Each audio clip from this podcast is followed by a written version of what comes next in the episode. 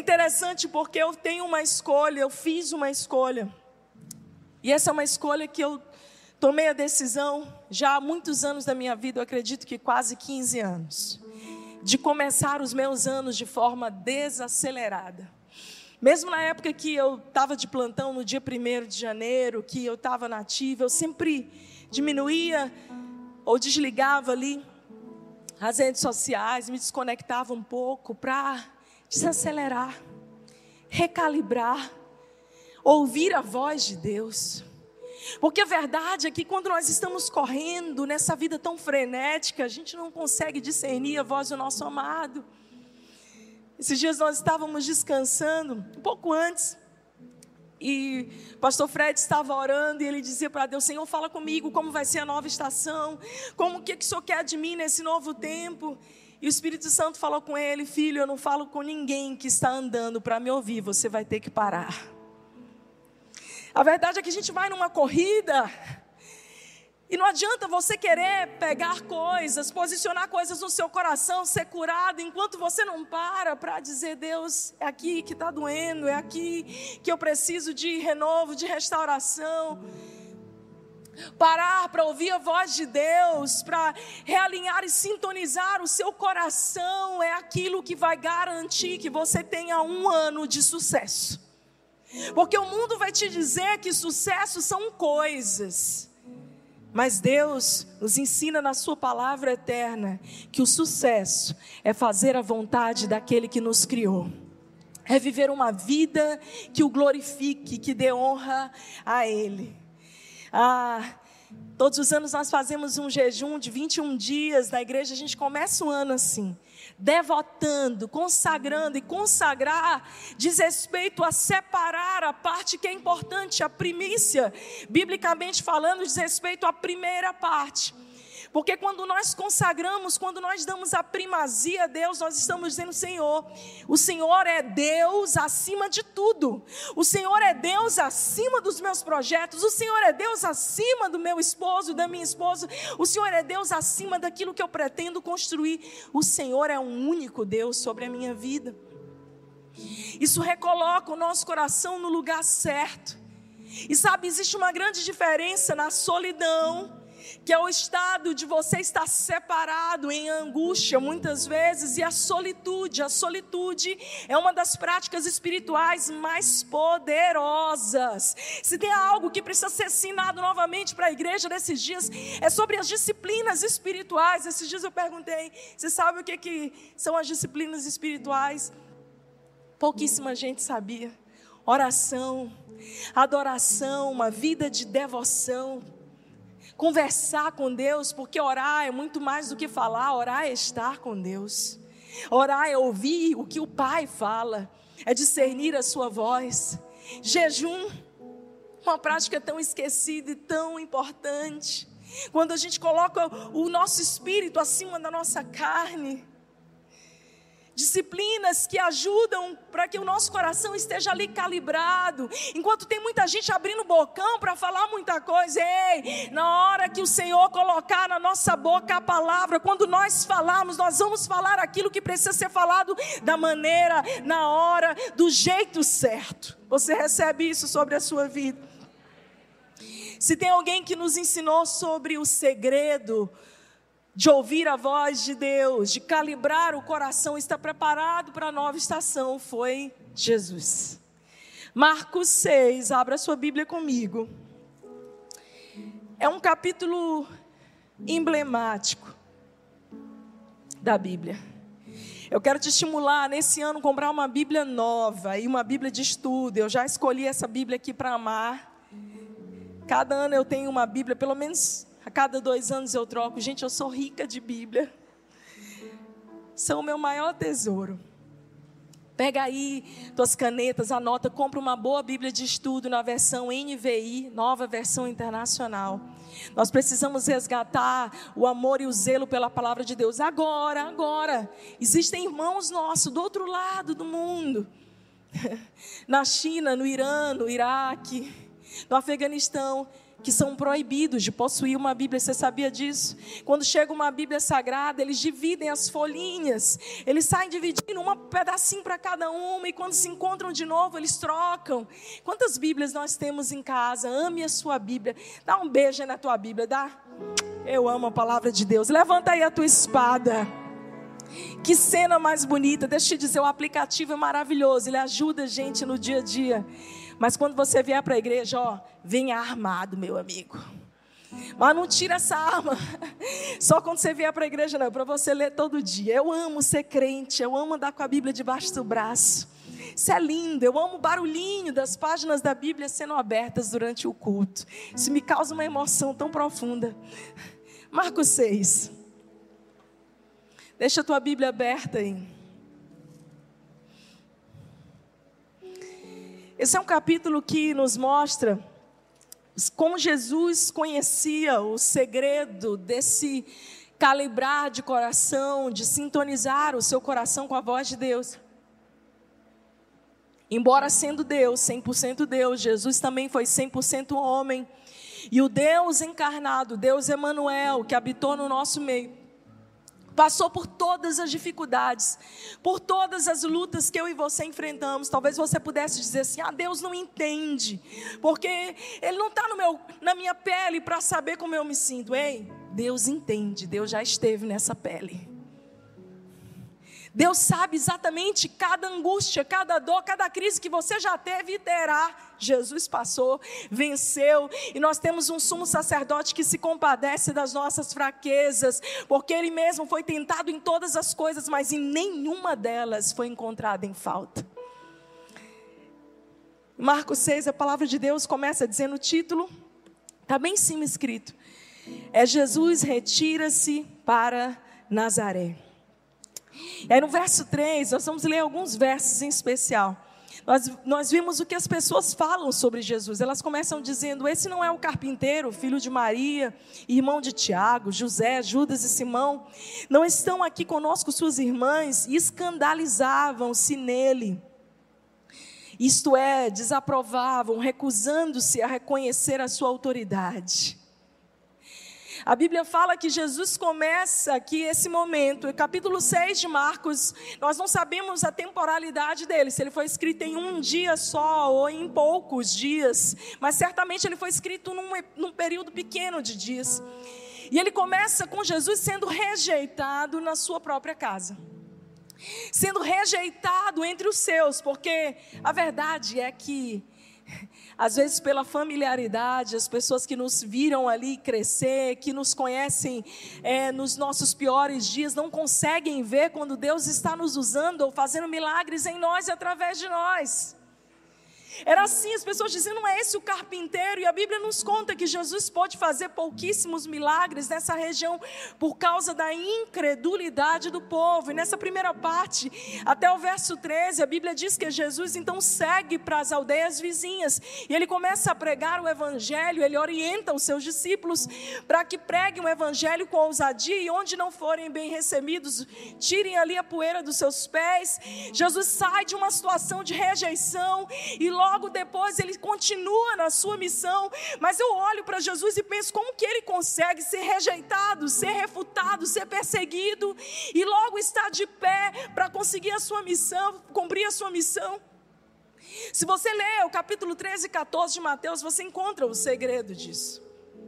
Todas as vezes que Jesus enfrentava momentos de grande pressão, perseguição, ele saía de cena e estava sós com o Pai.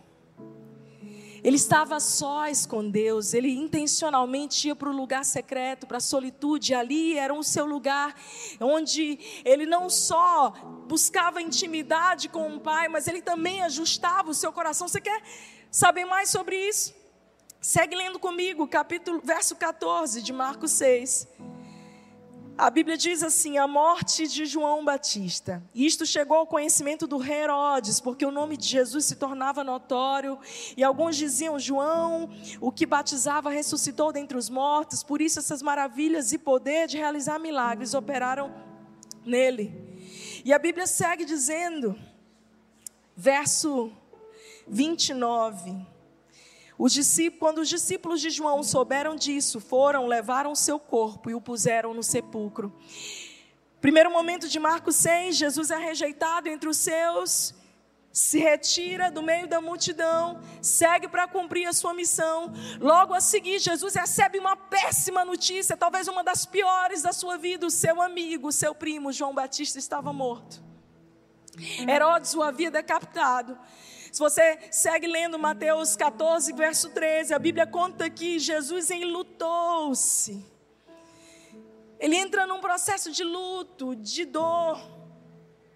E ei, tá tudo bem, e nem sempre nós temos dias bons.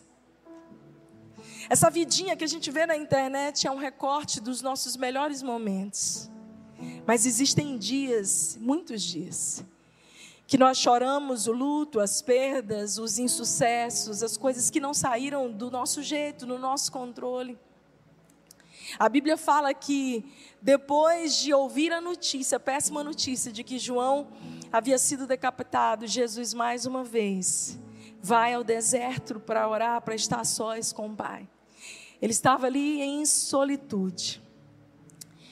Acontece que quando Jesus sai daquele momento a sós com o Pai, o seu coração está recalibrado, está ali preparado, e quando ele chega do outro lado, ele pega o barquinho, ele atravessa o mar da Galiléia, e quando ele chega do outro lado do mar da Galiléia, no mesmo dia que ele enfrentou o maior luto, estava uma multidão de cerca de 5 mil homens, em torno de 12 mil pessoas, segundo os estudiosos, que estavam esperando Jesus.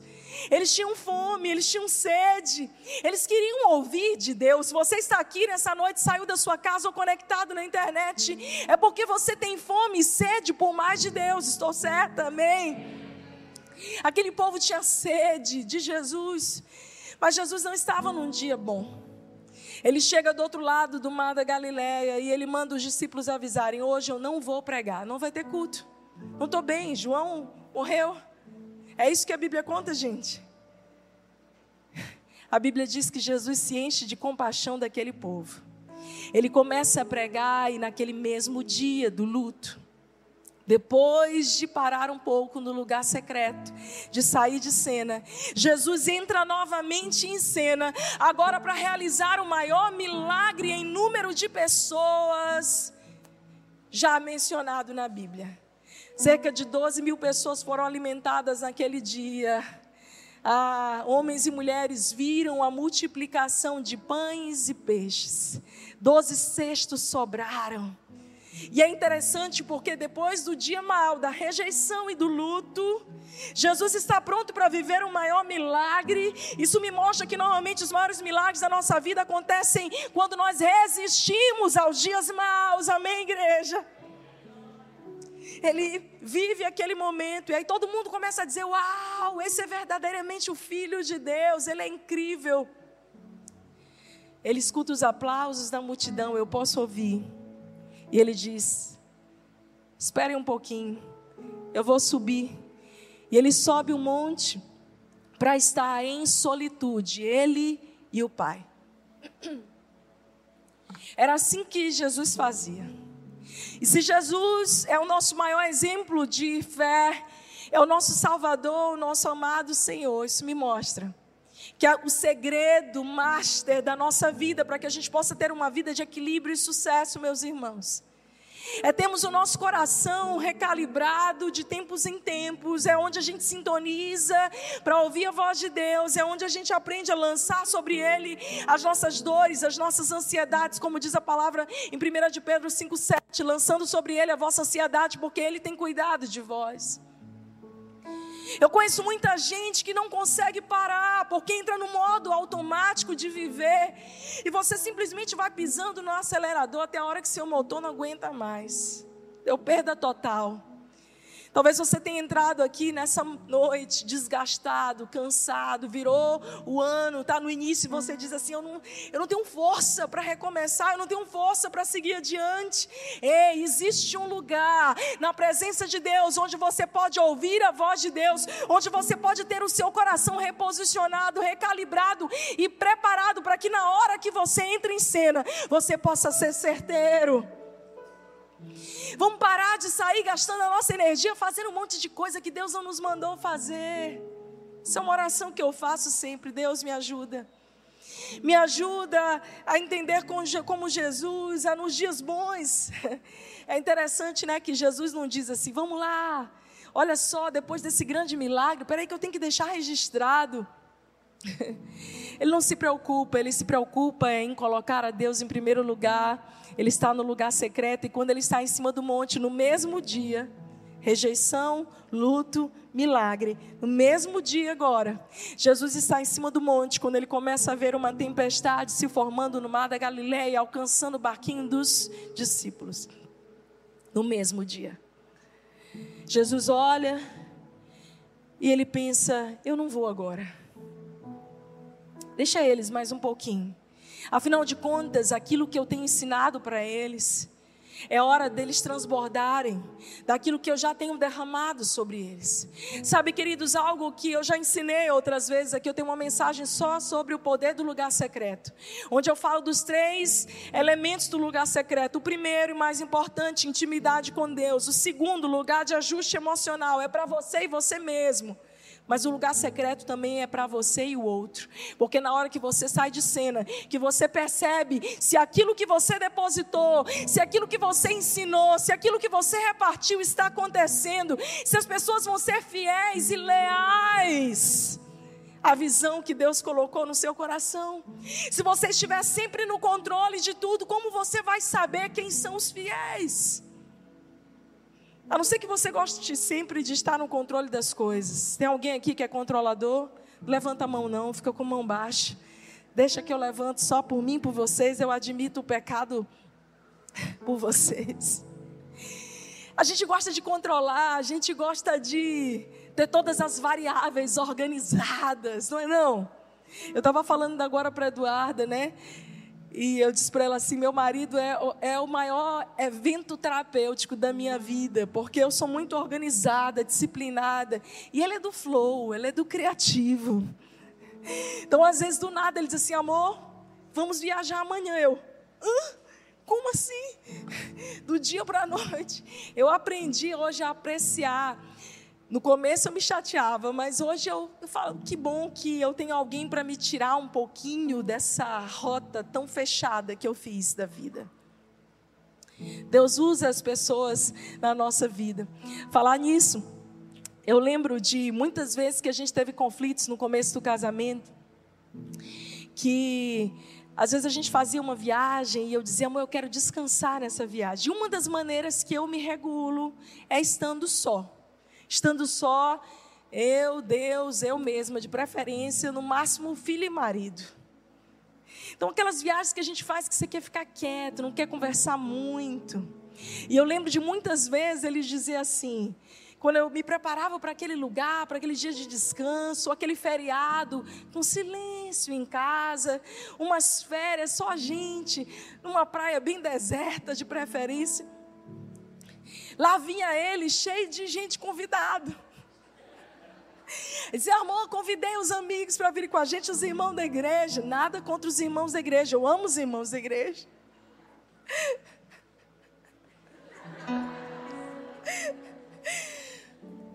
Mas a maneira como eu me regulo é estando mais a sós. Ele chegava, é engraçado, quando a gente estava assim nesse lugar, é igualzinho meu pai. Eu acho que todo homem vem com esse defeito de fabricação.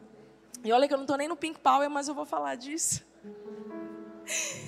Dava aquela hora, meio-dia, depois do almoço. Cadê ele? Ia dormir o bonito. E eu que tinha que ficar fazendo sala para as pessoas. No final ele dizia assim: amor, relaxei tanto, descansei tanto.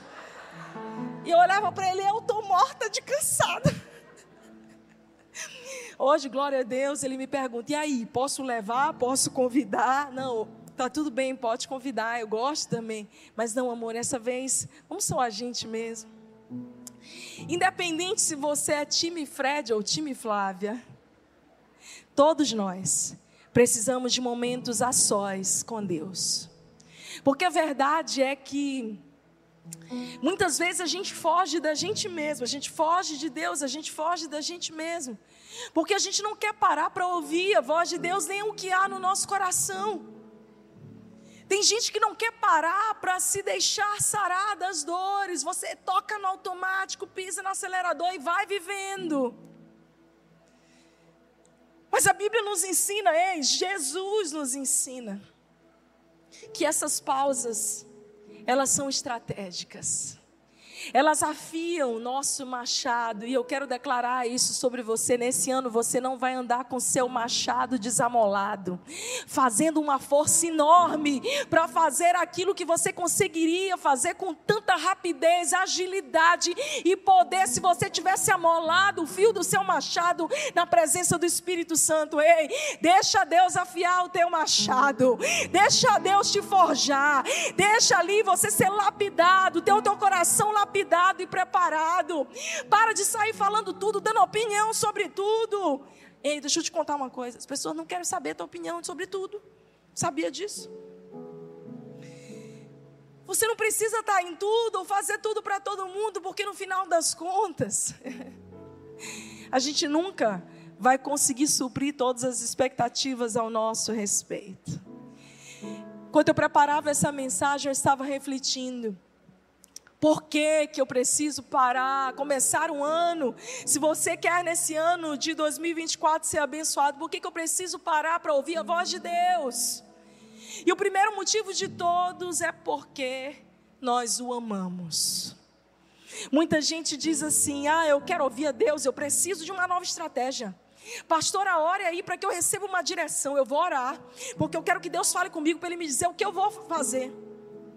E a gente fica se relacionando com Deus como uma barganha, como se eu quero, Senhor, eu vou ali me, me devotar, eu vou fazer um jejum, eu vou orar de joelho no caroço de milho, eu vou subir, eu vou descer monte, eu vou descer, eu vou subir monte. Mas o Senhor tem que falar, o Senhor tem que me dar a minha resposta. Ei, devoção, amor sincero.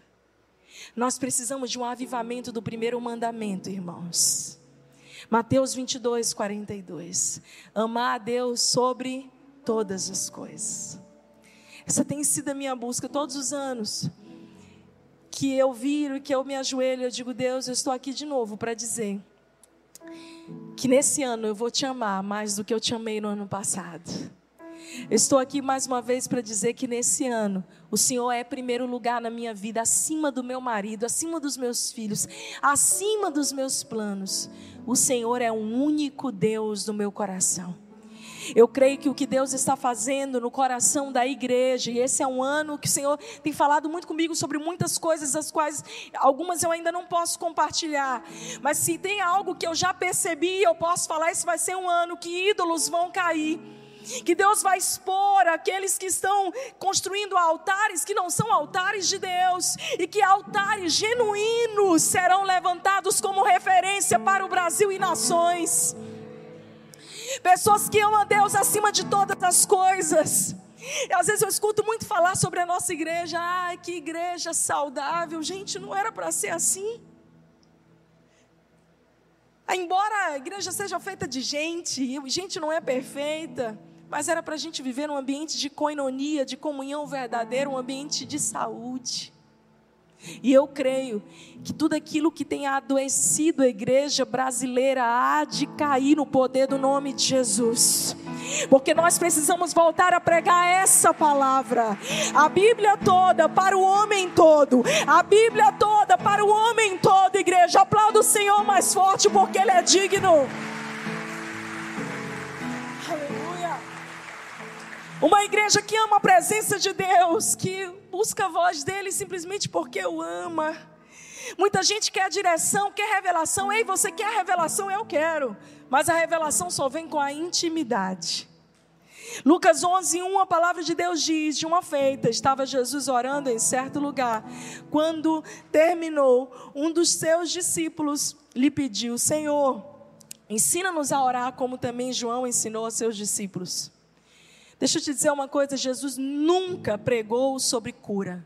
Jesus nunca pregou sobre libertação, mas onde Jesus andava, ele te trazia cura, ele trazia liberdade, porque a intimidade que ele tinha com o Pai, a revelação que ele tinha, por onde ele caminhava, milagres aconteciam.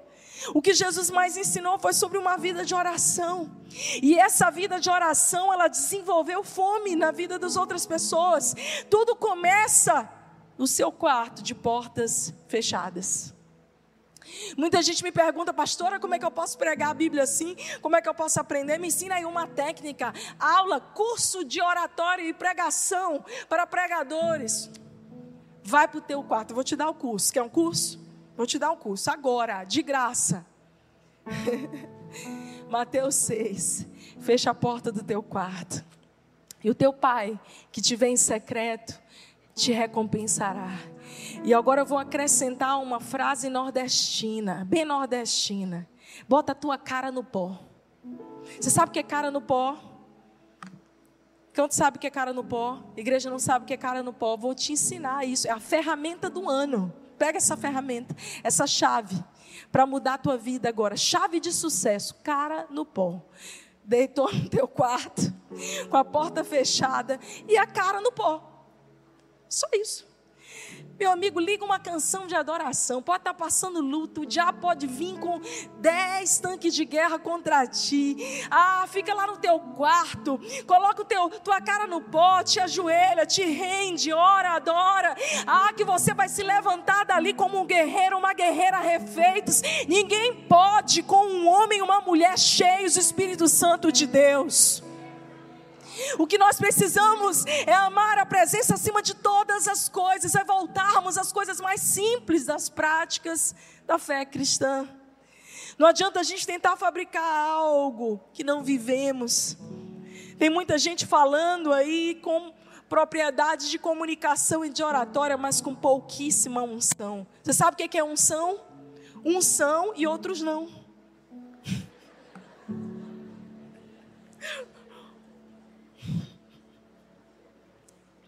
Corta essa parte do YouTube.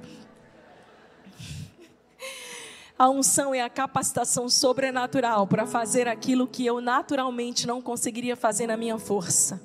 Unção é algo que depende do poder sobrenatural do Espírito Santo sobre a tua vida. Deixa eu te dizer uma coisa: você vai até aqui no teu conhecimento, na tua, tua qualificação técnica, na tua oratória, naquilo que você sabe, no teu jeito de fazer aí network. Mas para você dar o próximo passo, você precisa da unção, você precisa da presença, você precisa do sobrenatural de Deus, você precisa do azeite do Espírito Santo.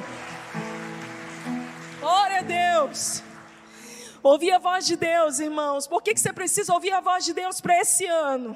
Porque ouvir a voz de Deus vai te ajudar a quietar a sua alma. Tem um salmo que eu gosto muito. Salmo 46, 10. Abre sua Bíblia lá.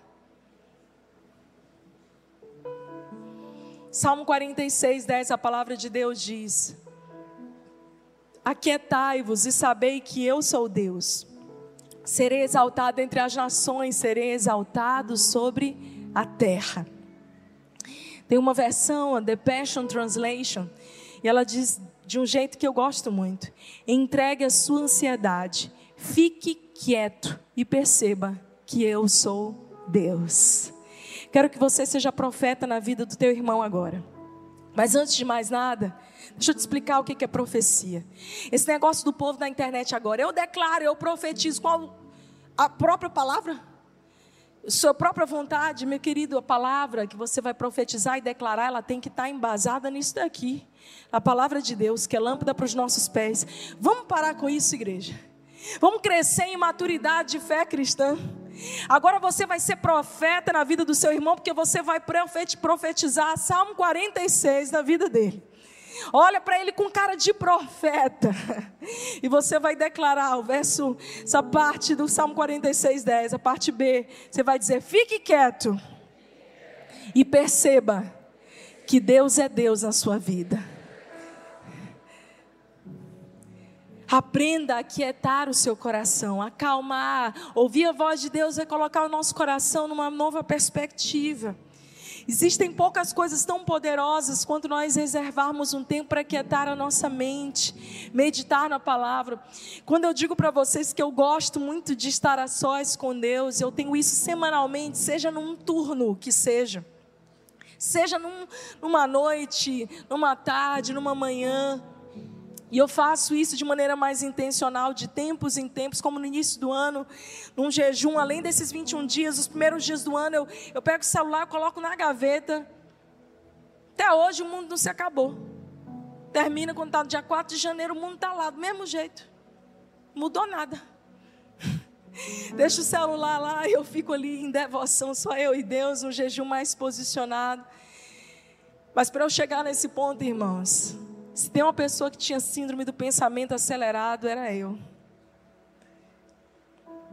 Treinada para isso. No ano que eu fui ordenada ao ministério pastoral, eu trabalhava em oito lugares diferentes. Eu tinha uma bebezinha de quatro meses. Vida corrida, vida agitada. Minha vida continua sendo corrida, mas eu aprendi a estratégia de parar, de sair de cena e de recalibrar o meu coração. Eu aprendi que eu gasto muito menos força e energia quando eu estou com meu machado afiado do que quando eu saio simplesmente fazendo as coisas. Vocês estão comigo, vocês estão me entendendo? É através de uma vida de oração que a gente recalibra o nosso coração. Esse é o nosso lugar de guerra, é o nosso lugar de intimidade, porque é ali que você pode aprender a desnudar a sua alma. Deixa eu te dizer algo: devocional não é algo que você dá check. Pronto, fiz meu devocional.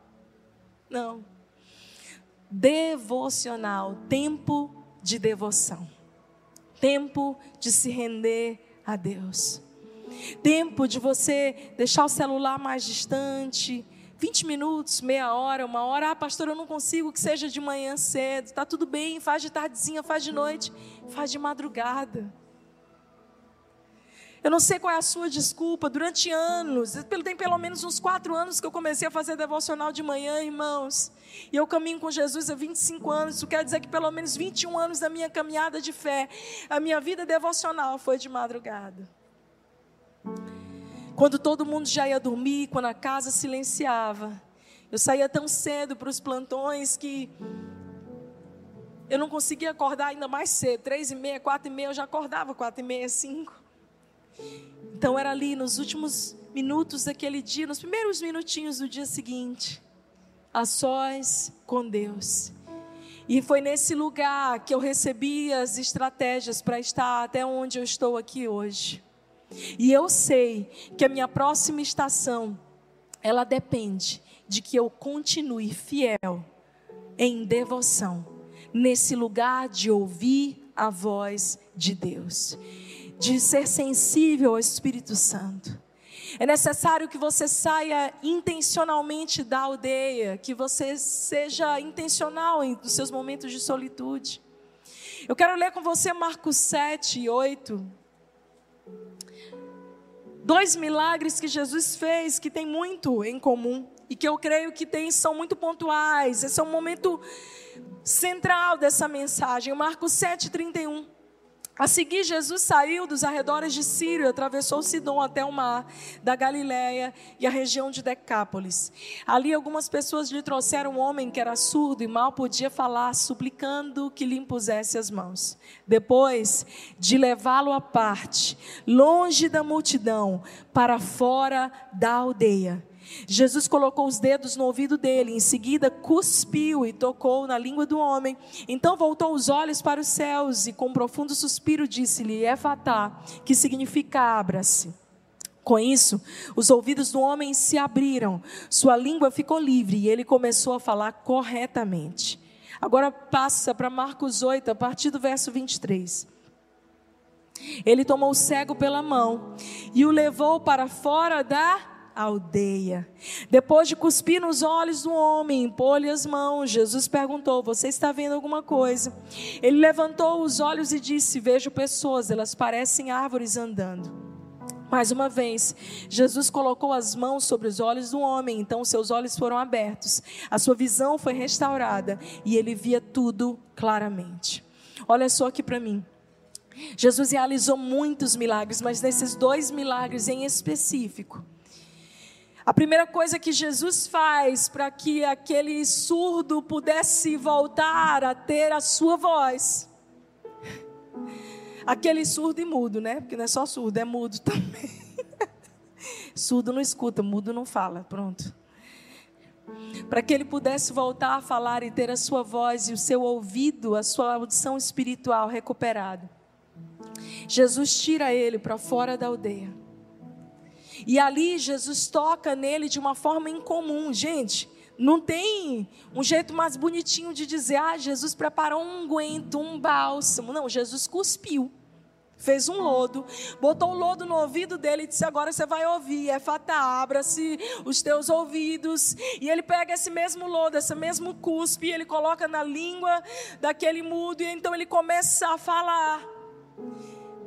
Em Marcos 8, nós vemos quando Jesus encontra esse cego, tira ele da aldeia de novo, pega ali esse, essa, essa gosma, e ele passa ali nos olhos daquele cego, que me mostra que se eu e você queremos ter a nossa audição espiritual recuperada, queremos falar novamente com autoridade, se quisermos ver com clareza sobre o nosso futuro, nós vamos precisar sair da aldeia, nós vamos precisar de um toque sobrenatural de Jesus. Ei, Deus vai fazer do jeito dele, da forma dele, na hora dele. Não é do seu jeito, não é na sua fórmula, não é na sua maneira. Você está aberto para que Jesus faça do jeito dele na sua vida em 2024, igreja. Deus vai te surpreender. Mas não tenha medo, se preciso for, você sair um pouquinho da aldeia e se a maneira como Deus trabalhar em você talvez ofenda a tua mente para que a gente possa ter de Deus dentro de nós, nós vamos precisar desse toque poderoso de Jesus. Êxodo 33 nos conta de algo muito importante. A Bíblia fala que Moisés estava ali no deserto com aqueles cerca de 4 milhões de pessoas. Vocês podem imaginar o barulho que era aquela cidade. No meio do deserto, 4 milhões de pessoas todo dia, gente. Para manter o juízo dele bom, eu acho. A Bíblia diz que Moisés construiu essa tenda do encontro para fora da aldeia, para fora dos muros. Da, daquele arraial, por fora das cercas daquele arraial, existia a tenda do encontro, e era ali, quando ele saía daquela multidão, é que ele conseguia ouvir a voz de Deus e recalibrar o seu coração e sintonizar o seu ouvido para ouvir aquilo que Deus estava falando. Desde o Antigo Testamento, Desde o Antigo Testamento nós vemos que essa é a forma que Deus age. A gente quer ouvir a voz de Deus correndo, a gente quer da nossa maneira, mas Jesus nos ensina, a palavra nos ensina. Para, aquieta, ora, confia, entrega, espera. São palavras que a gente vai esquecendo de falar confiar, esperar. Pastora, não tem uma oração rápida que você faça uma mandinga, um negócio? Não, não tem. Ora, espera, confia. O teu pai que te vê em secreto te recompensará no público. É muito lindo quando nós vemos Deus usando um homem e uma mulher no público. Quando nós vemos homens e mulheres que foram levantados por Deus sendo honrados no público. Mas você não tem ideia dos bastidores dessa pessoa para que ela esteja ali de pé. Ah, querido. Não queira que Deus faça do seu jeito, porque Jesus é especialista em quebrar as nossas fórmulas. E eu amo isso. Sabe, quando você escuta a voz de Deus, você vai aprender a ouvir melhor a voz do teu interior, a fazer uma viagem de introspecção. Eu tinha tanto medo de ficar só. Os meus problemas de paternidade eram tão gritantes que eu sempre queria estar cercado de amigas. Na minha adolescência, eu não conseguia ir no banco sozinha. Fazer nada, só ir no shopping sozinha. Hoje eu amo ter momentos a sós. Inclusive, se você me vir sentada numa cafeteria sozinha, não sente, eu estou muito bem acompanhado. Estou brincando, vocês podem falar comigo, mas eu vou já estar acompanhada. Às vezes meu marido me liga e diz assim: amor, tá onde? Eu falo: estou aqui, numa cafeteria tal, num cantinho, numa mesinha escondida, eu e Jesus. Eu sento ali de frente com Jesus para a gente atualizar os papos. Ele fala: então eu vou passar aí. Eu digo: não vem não. Por que não? Eu, eu já sei, tá bom, Flávio. Mais tarde a gente se encontra. Isso é uma das belezas do casamento que a gente vai aprendendo a se conhecer e a respeitar o limite do outro. Mas mais do que isso, querido, quando a gente para um pouquinho, a gente começa a entender os nossos porquês. Eu sou muito a favor de terapia, nós temos terapeutas maravilhosos aqui na nossa igreja. Mas existem muitas pessoas, eu quero que você preste atenção no que eu vou te dizer com muito cuidado, para que você entenda o que eu vou te falar. Muitas pessoas dependem de terceiras para conseguirem fazer as reflexões que deveriam fazer e que deveriam ter aos pés do Senhor. Às vezes é importante a gente ter momentos da vida de ajuda, de busca, mas a única pessoa que você deve ser dependente na sua vida se chama Jesus. Para de colocar a tua intimidade, a tua vida nas mãos de outra pessoa. Querida, eu preciso te dizer isso. Essa semana você vai marcar uma consulta. E eu tenho certeza que ela tem, que ele tem horário para você. Você vai ligar para o consultório do doutor Espírito Santo. E ele tem vaga, segunda de manhã, terça também. Quarta, não deu de manhã, ele te atende de madrugada. O doutor Espírito Santo está disposto para te atender todos os dias da sua vida e do ano. Veja, eu não estou falando uma coisa em detrimento da outra. Mas muitas vezes nós damos mais valor àquilo que a gente pode tocar, porque nós não temos a coragem de abrir o nosso coração e dizer: Deus, fala comigo e mostra, revela o que há de mal em mim. A oração que nós precisamos fazer é a oração do Salmo 139, Senhor, sondas e conhece o meu coração, vê se há em mim algum caminho mal e guia-me pela vereda da justiça. Essa talvez seja uma das orações mais perigosas para você aprender a fazer nesse ano. Quero te convidar a fazer essa oração perigosa. Vê se há em mim, Senhor, algum caminho mau. Ei, não te surpreende, não, porque Deus vai te mostrar. E quando Deus começa a mostrar para a gente, a gente estava se achando tão legal, né?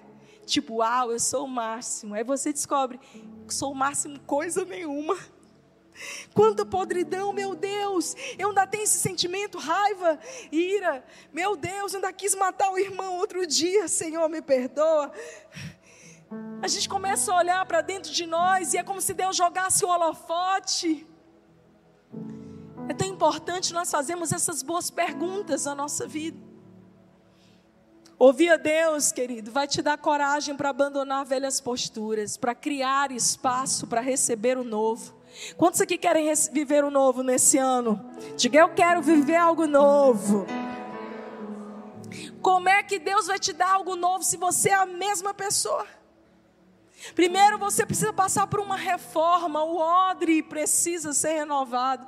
Você sabe por quê? Tem gente tão pequena que não está preparado para receber algo grande de Deus. Como é que você vai receber algo grande se a tua estrutura é pequena? Se você não consegue ser promovido um pouquinho, que você já se gaba demais. Você já viu isso?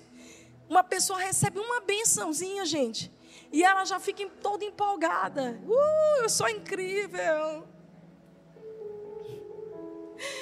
Deixa eu te dizer, querido, nós temos que aumentar a nossa estrutura para que as bênçãos possam vir e nos perseguir. Eu quero declarar que nesse ano sobre a sua vida, as bênçãos vão te perseguir, as bênçãos vão caminhar atrás de você. Você vai olhar e vai dizer: Ok, pode vir bênção, porque eu não estou de olho em você, eu estou de olho no meu Jesus, o Autor e Consumador da minha fé. Ele é a razão que eu caminho todos os dias, Ele é aquele que me faz perseverar e andar em altos lugares lugares, as bênçãos não vão mexer com meu coração. Deus pode te abençoar esse ano. Você está pronto para receber as bênçãos de Deus? Glória a Deus. Valorize aquilo que é simples.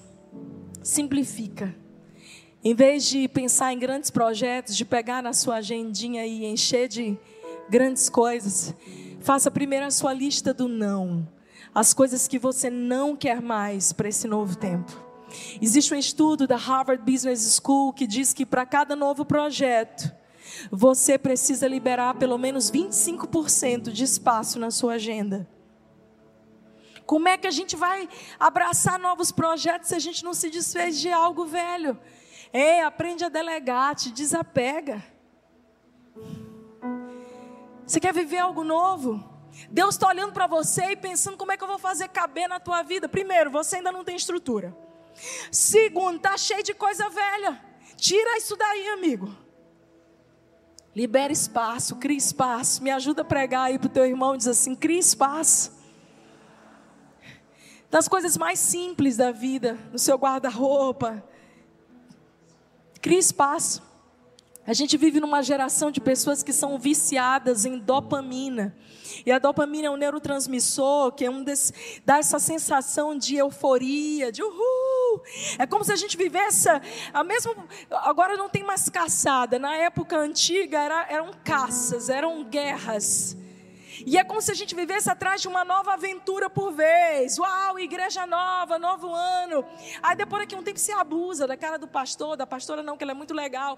Você tá ali, aí não, deixa eu buscar uma nova aventura. Não, os casamentos já deu. Deixa eu buscar uma nova aventura.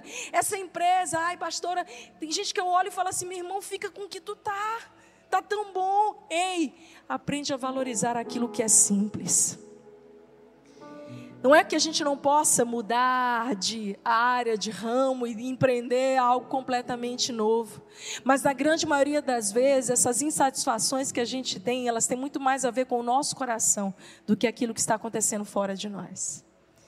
É uma eterna busca que nós não vamos encontrar, não vamos, não vamos ser preenchidos, porque só Jesus é importante. Porque afinal de contas, querida, e aqui eu encerro minha mensagem dessa noite. Uma só coisa é necessária. Em Lucas 10, Jesus está visitando duas amigas, Marta e Maria. Marta era aquela mulher com curso de meseira, entendeu? A chefe de cozinha do ano, provavelmente estrela Michelin. A Marta era boa em receber em casa, gente. Mas na hora que Jesus chega, ela preparou tudo em vez de dar a honra ao Senhor, ela continua a fazer. Esses dias eu estava na internet e ouvi uma frase, uma declaração: o mundo é dos fazedores. Ei, é isso que o mundo vai dizer para você: que o seu valor está naquilo que você faz, mas e se eu te disser que a Bíblia diz que o seu valor está no fato de você ser filho e filha amada de Deus, de que você não foi comprado por qualquer preço, você foi comprado a preço de sangue, o teu valor excede o das finas joias, você é amado por Deus, você é amada por Deus. Aquilo que Deus tem para fazer em nós e através de nós é tão poderoso, mas por isso Maria nos ensina. Ela para tudo, ela se aquieta e ela vai ouvir a voz. É por isso que quando Marta reclama e diz: Ah, Maria não vem me ajudar, Jesus, tu não te importas. É interessante, eu penso, eu sou muito fã da Marta, mas aqui ela foi arrogante. Ela quis dar uma lição de moral em Deus. Ela quis dizer para Deus como que Deus tinha que fazer. Eu tenho certeza que aqui não tem ninguém assim. Ela foi tão arrogante que ela diz: Não, desse jeito não, Senhor, não te importas que essa aí não venha me ajudar. ah, Marta, que bom que eu não sou tão arrogante como você. Só que não. Muitas vezes a gente diz: Deus, o Senhor tem que fazer desse jeito, dessa forma. Jesus vai lá, corte rápido, Tramontina. Com muita doçura, é claro, porque ele era Jesus. E ele diz: Marta, uma só coisa é necessária. Maria escolheu a boa parte, e essa não lhe será tirada jamais. Deixa eu te dizer uma coisa.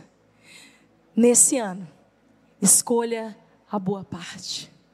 Escolha estar aos pés de Jesus. Escolha parar quando for necessário. Aquietar o seu coração. Um momento do dia de contemplação, uma vez por semana, mais intencional. Só você e Deus. Sem intrusos. No começo vai ser estranho. Mas depois, isso vai ser a tua força motora. Isso vai te encher de fôlego, de esperança. Meu amigo, quando tu sai daquele quartinho do lugar secreto, pá, tan, tan, tan, tan, entendeu? É verdade.